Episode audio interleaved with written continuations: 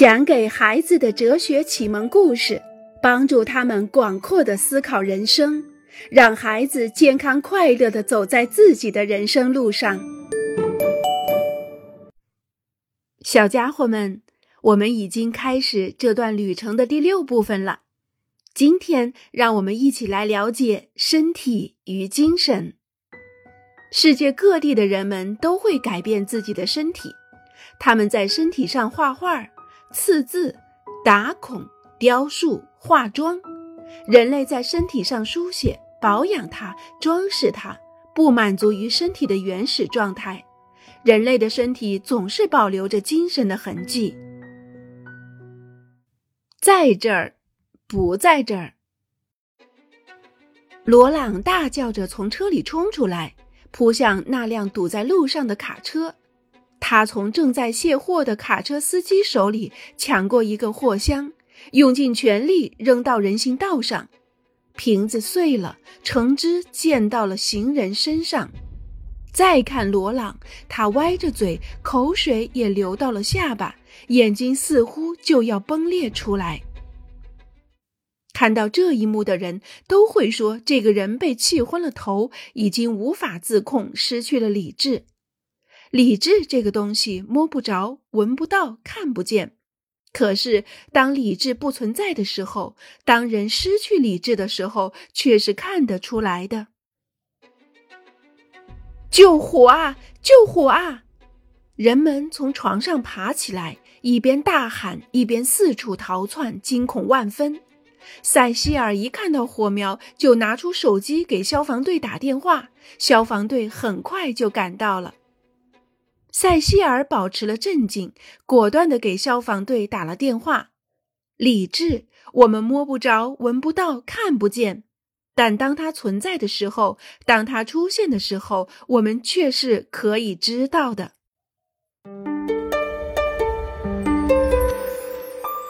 说吧，你们说吧。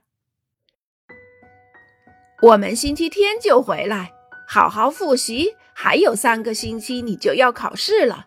时间过得很快。还有，别忘了。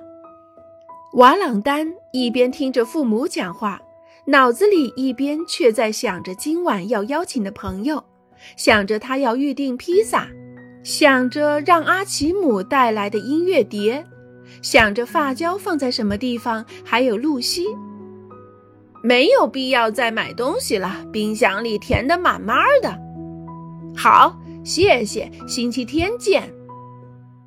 幸好瓦朗丹的父母无法知道儿子正在想什么，幸好瓦朗丹可以隐藏他的思想。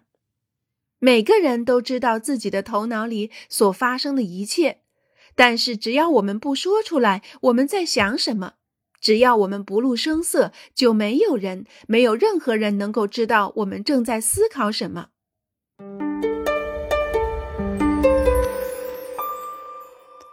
絮飞扬。玛雅被罚不准离开自己的房间，她躺在床上，想起两个月以前离开家的姐姐。玛雅想象着现在是躺在自己的房子里。是的，有一天玛雅也会有一个属于自己的房子。她要把房子刷成橘黄色，在地上放上很多坐垫。她的丈夫将是个高个子。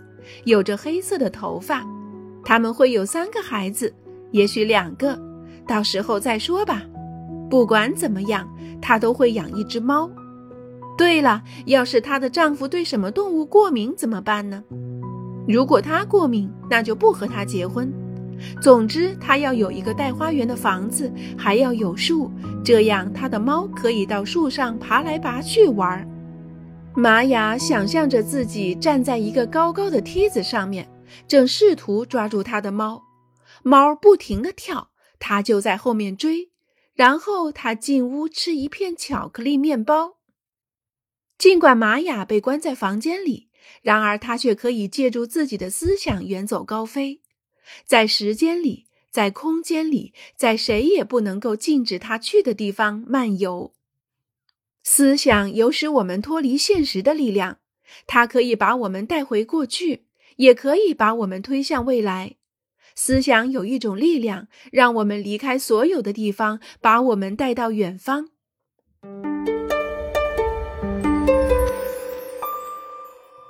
说不，克莱芒斯坚持不住了，他想放弃。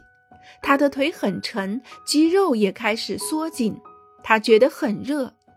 可是他却站了起来，往身上洒了一些水，吃了一块糖，拿起球拍，重新回到了赛场。克莱芒斯的身体已经支持不住了，他想继续待在椅子上，待在阴凉的地方。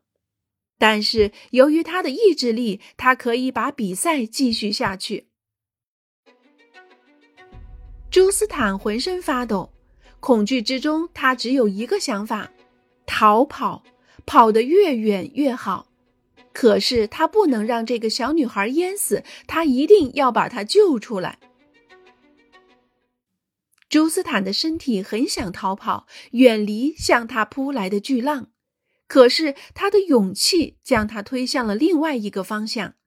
朱斯坦决定跳入水中。精神能够对身体说不。能够抵抗身体所希望、所强迫和所要求的事情。人是什么？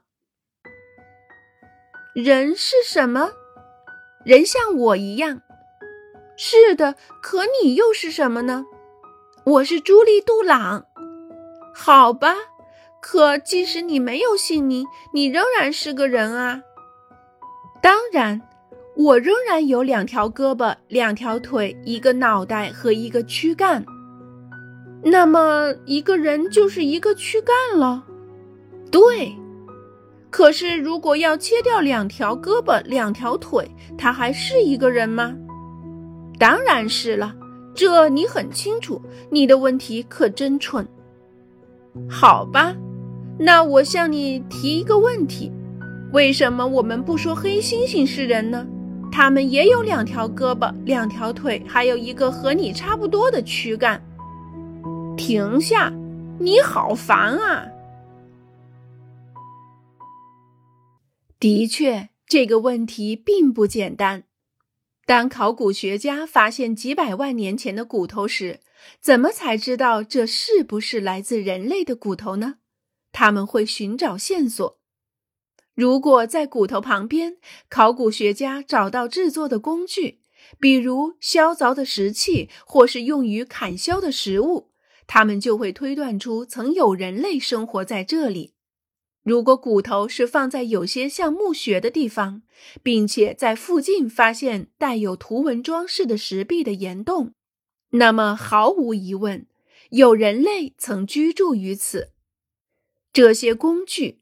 这些墓穴、这些图画都是人类活动所留下的印记。想到同伴的尸体不应该就这样原地腐烂，思考以后可能发生的事情，想象未来，制定计划，改善日常生活，这些都属于人类的精神活动。